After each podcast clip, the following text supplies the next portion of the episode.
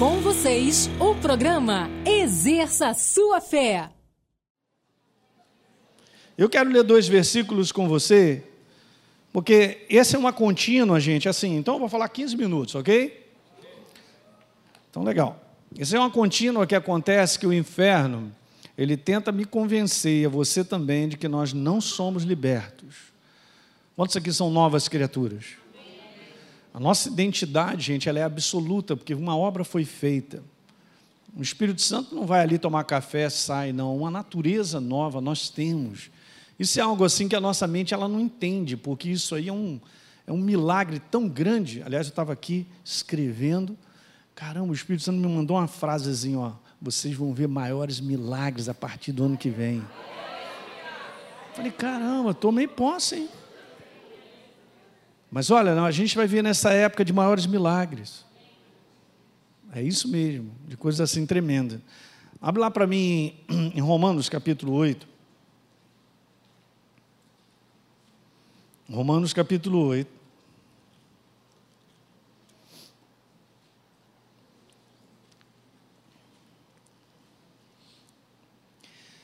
Olhe bem as palavras, gente, porque elas são muito próprias.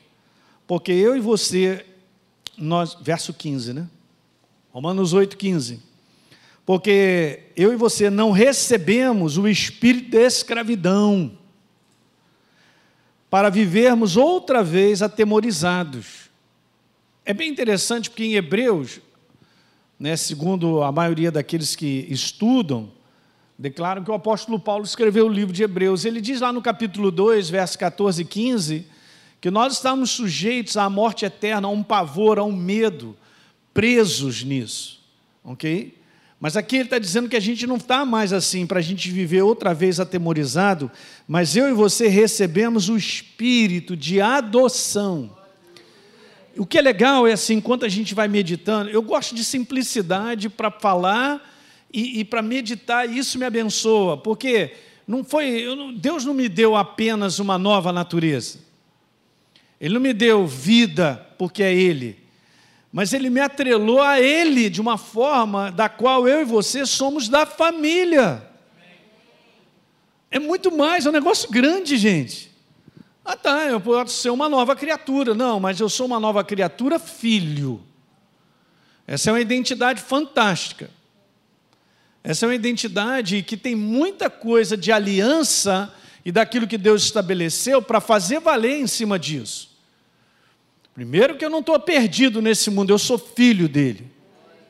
Eu sou cuidado por ele, de uma maneira intensa.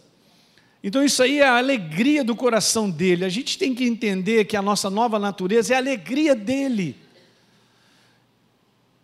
A alegria dele foi expressa quando ele criou o homem. Você lembra que eu já falei essa frase, mas é bom a gente lembrar ela e renovar na nossa mente? Deus criou eu e você com a finalidade de nos amar. Meu Deus, e amar é se expressar, não é só um sentimento é, uma, é um amor de termos um relacionamento com Ele.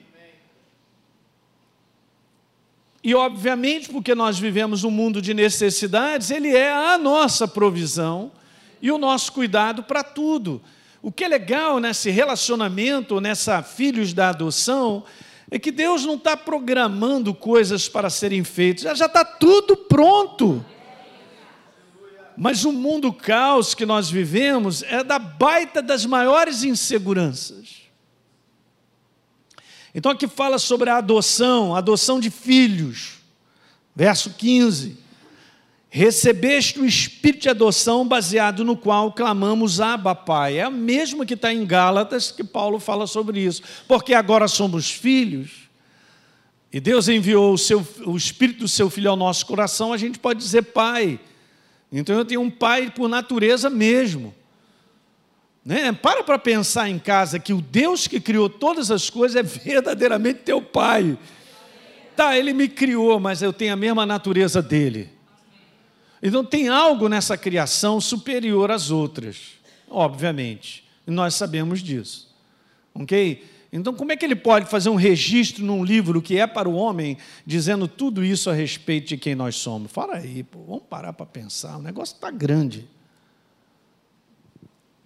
Só que muito pouco da igreja, poucas, vamos dizer, a porcentagem menor da igreja entende esse relacionamento e essa obra de nova natureza, que é a verdadeira liberdade. A verdadeira liberdade não está do lado de fora. E nós conquistarmos tantas coisas que nós vamos dizer assim: ah, que legal, que vida feliz que eu tenho. Não funciona. Nessa naturalidade não tem verdadeira felicidade. Tem várias coisas que são prejudiciais. Não preenche o ser humano. Você é preenchido por causa dele, eu também. Nós somos preenchidos por causa dele. A pessoa dele, o espírito dele nos preenche, sacia o homem de dentro, de tal maneira que a gente não tem necessidade de outra coisa. Então nós vivemos sobre a face da terra apenas nas necessidades, mas nada desse mundo pega no nosso coração, porque ele é bem maior. Ele é tudo que o ser humano precisa. O ser humano viver livre, ele não precisa ter coisas. Ele precisa ser liberto de dentro para fora numa nova natureza. Então aqui está dizendo assim: ora, se somos filhos, no verso 17, somos também o quê? Meu Deus, herdeiros de Deus e co-herdeiros com Cristo. Então, isso aqui é uma baita de uma identidade que o apóstolo Paulo põe num capítulo 8, que diz lá no verso 1 que já nenhuma condenação há para os que estão em Cristo Jesus. Por quê? Porque a lei do Espírito e da vida em Cristo, olha as palavras que ele usa, ele usa um negócio tremendo, nos libertou, nos livrou da lei do pecado e da morte, que nos atrelava às trevas, primeiramente por uma natureza. Obviamente, todo o meu comportamento, meu estilo de viver estava atrelado à minha natureza, não podia ser outro. Mas agora nós temos a natureza do céu, tá certo? Isso muda tudo. A ênfase tem que ser na nova natureza, de nós olharmos de maneira contínua e nos renovarmos nisso nova natureza. E aquilo que está escrito a respeito de mim e de você. Você está compreendendo isso? Olha que legal, vamos ler uma outra passagem? Gálatas, capítulo 4.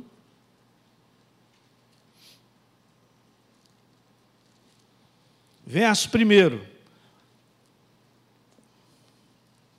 Não, vamos no 4. Vindo, porém, à plenitude do tempo, disse o apóstolo Paulo, Deus enviou o seu filho, nascido de mulher, nascido sobre a lei, para resgate, pagar um preço daqueles que estavam debaixo da lei. Obviamente, ele está fazendo aqui uma comparação de um povo anteriormente ligado à lei, porque era uma estrutura que eu até comentei isso aqui com vocês, do primeira jornada de uma aliança muito infantil, no qual eles precisavam estar debaixo de tutores, de administradores.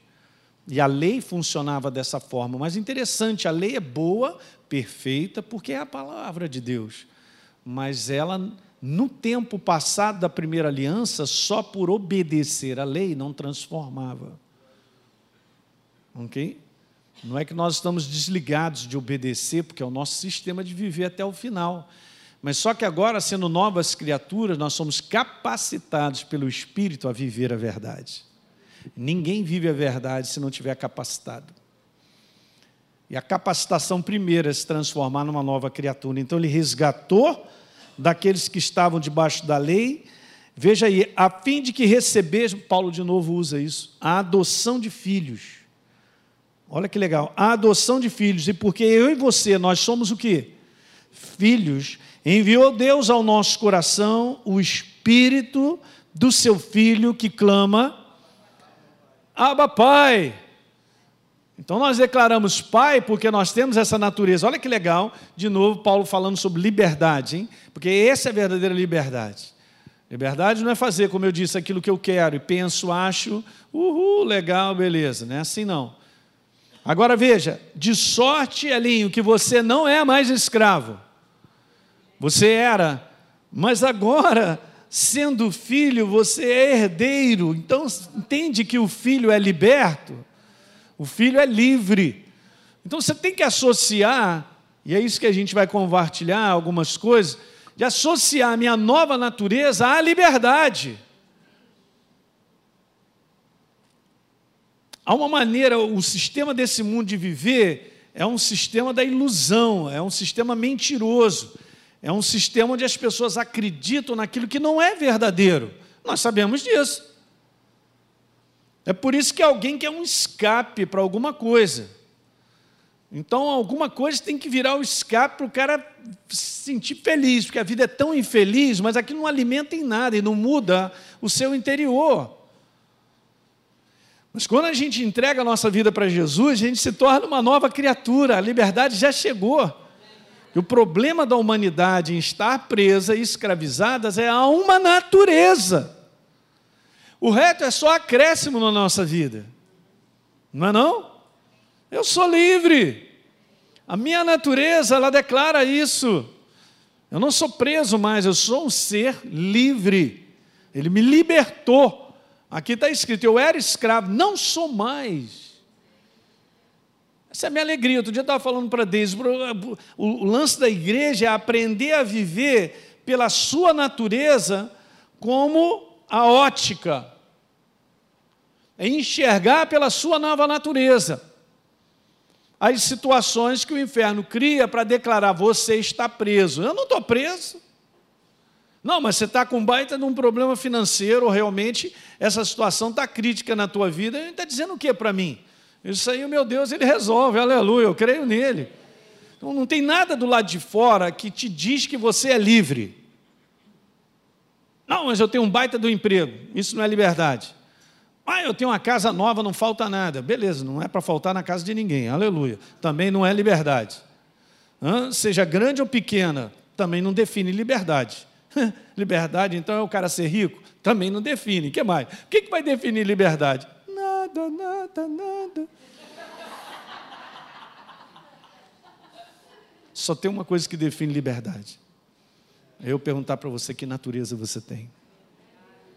É, vai com essa para casa, rapaz.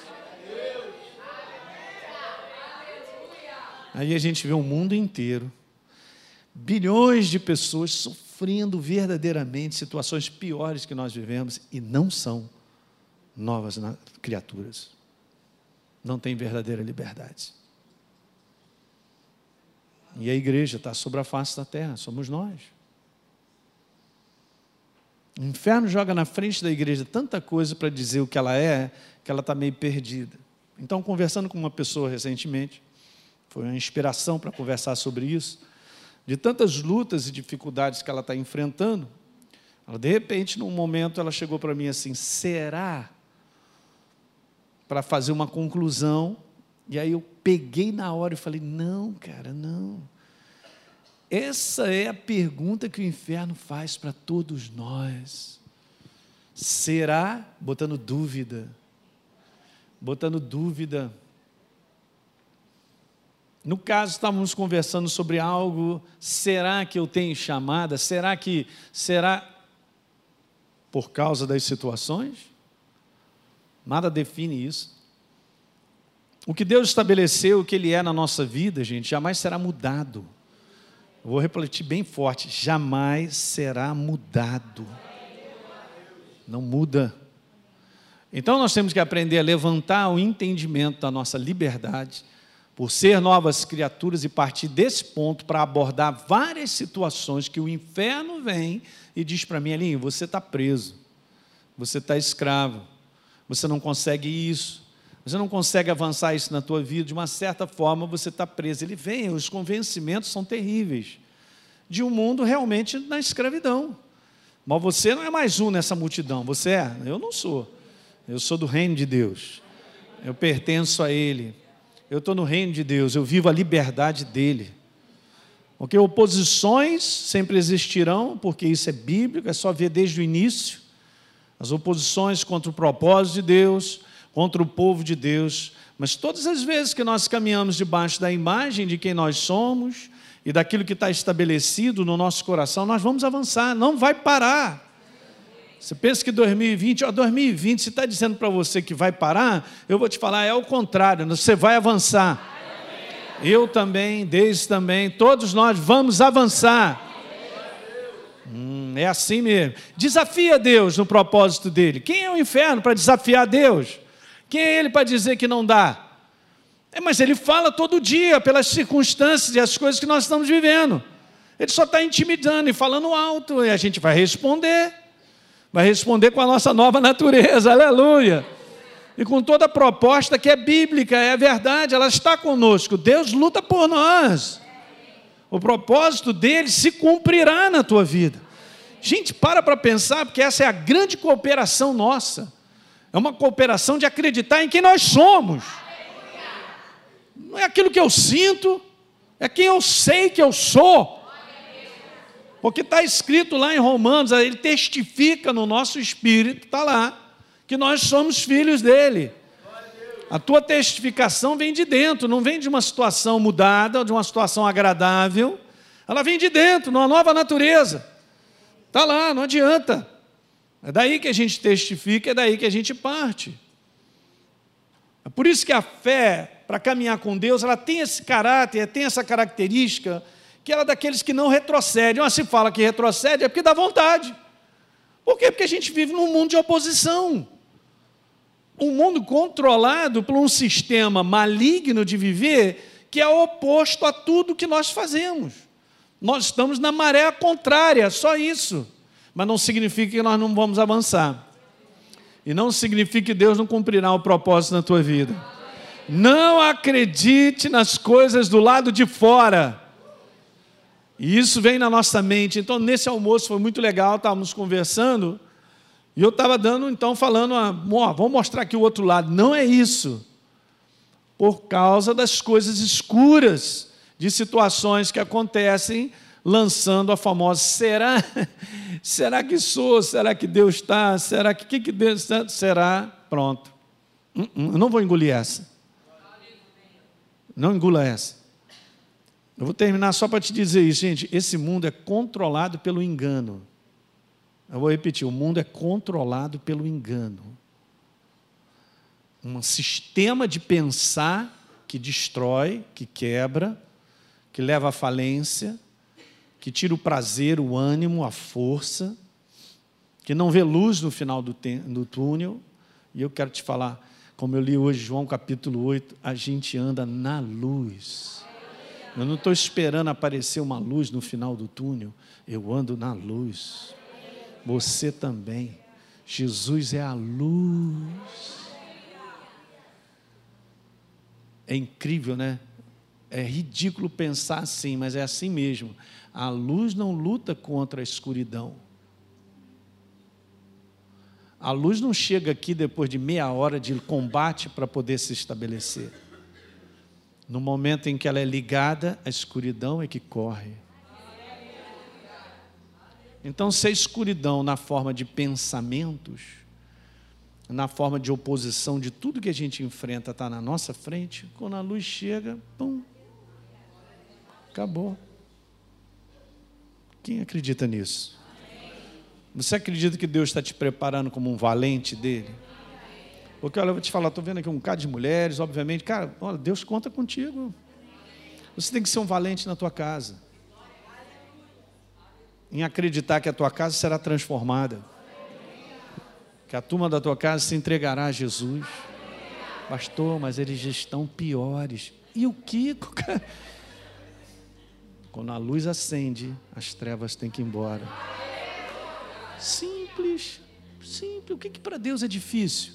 Essa semana Deus estava escrevendo, mandou para uma pessoa: Acaso, guarda essa aí, está lá em Gênesis capítulo 18, no verso 14 Deus falando para Abraão: Cara, acaso há alguma coisa demasiadamente difícil para mim?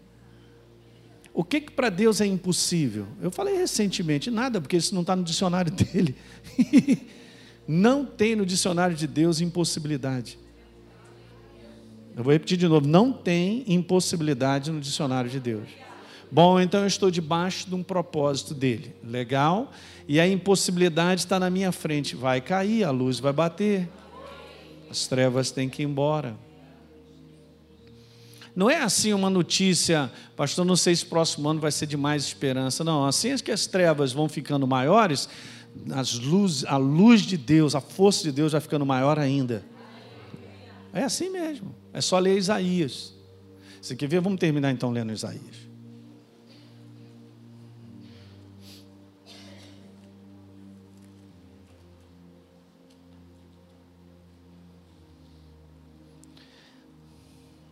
Isso aqui é uma palavra profética para a igreja dos tempos de hoje. Isaías 60, verso 1: Dispõe-te, resplandece, porque vem a tua luz e a glória do Senhor nasce sobre ti. Depois, verso 2: Porque eis que as trevas cobrem a terra e a escuridão os povos, mas sobre aparece resplandente o Senhor e a sua glória se verá sobre ti. Olha que legal falando sobre a luz. As nações se encaminham para a tua luz, para a igreja. Hã? E os reis para o resplendor que te nasceu. Levanta em redor os olhos e vê. Todos esses se ajuntam e vêm ter contigo. Teus filhos chegam de longe, tuas filhas são trazidas nos braços. Porque o mundo está sem esperança, sem nada, está nas trevas. E nós somos a luz. Não somos melhores do que ninguém. Mas você, só por ser uma nova criatura, se a gente passasse o raio-x aqui, a gente ia ver isso: luz e trevas. Então nós somos a expressão de Deus numa terra e num mundo de densas trevas, mas a luz aumentará. Deu para entender isso aí? Mas tem algumas coisas que eu quero compartilhar. Isso vai ser uma série que eu vou fazer domingo, tá bom? Fique de pé, vamos orar. Você que assistiu esse programa, eu quero fazer um convite para você receber Jesus como Senhor e Salvador. Basta apenas você abrir o teu coração e convidá-lo para fazer parte da sua vida é muito simples. A Bíblia declara que se a minha boca confessar Jesus como Senhor e eu acreditar no meu coração que Ele me ressuscitou dentre os mortos, a Bíblia diz que eu serei salvo. Portanto, está aí esse convite feito para você, para você se tornar, nesse dia, uma nova criatura. Hoje você teve a oportunidade de ouvir essa mensagem da palavra de Deus, porque existem pessoas que voluntariamente se tornaram parceiras do Ministério Exerça Sua Fé. Obviamente, a exibição desse programa e de outros conteúdos que nós produzimos e distribuímos na TV e através da internet tem um custo, gente. Esse trabalho é mantido por pessoas que entendem a importância da pregação do Evangelho libertador. E eu quero estender esse convite de parceria a você. Muitas pessoas estão sofrendo por aí, estão perdidas, sem direção, cresce o número de pessoas com depressão, pessoas que se suicidam, pessoas sem esperança. E existe uma obra feita por Jesus na cruz do Calvário que é a resposta para que as pessoas precisam. Por isso, nós queremos dar continuidade à pregação da palavra de Deus de forma ainda melhor do que já fazemos hoje, alcançando mais vida em lugares que ainda não chegamos. Então, se você sente o desejo de contribuir para que outros conheçam Jesus, assim como você um dia conheceu, seja um parceiro do Exerça Sua Fé. É muito simples. Basta você acessar o site exerçaçoafé.com.br para saber mais desse trabalho e escolher como fazer a sua doação. Enquanto você mantiver a sua parceria ativa, você terá acesso a uma área exclusiva no nosso site, onde nós estamos sempre acrescentando novos conteúdos. Hoje já existem disponíveis quase 200 mensagens minhas para você assistir a hora que você quiser. Além disso, você ainda terá à sua disposição os materiais complementares que eu uso nas minhas pregações e vamos estar em contato todo mês por e-mail. Então, Fica aqui o meu convite para você plantar semente nesse solo fértil. Vamos juntos levar vida de Deus às pessoas que precisam. Conto com você. Que Deus te abençoe. Um grande abraço.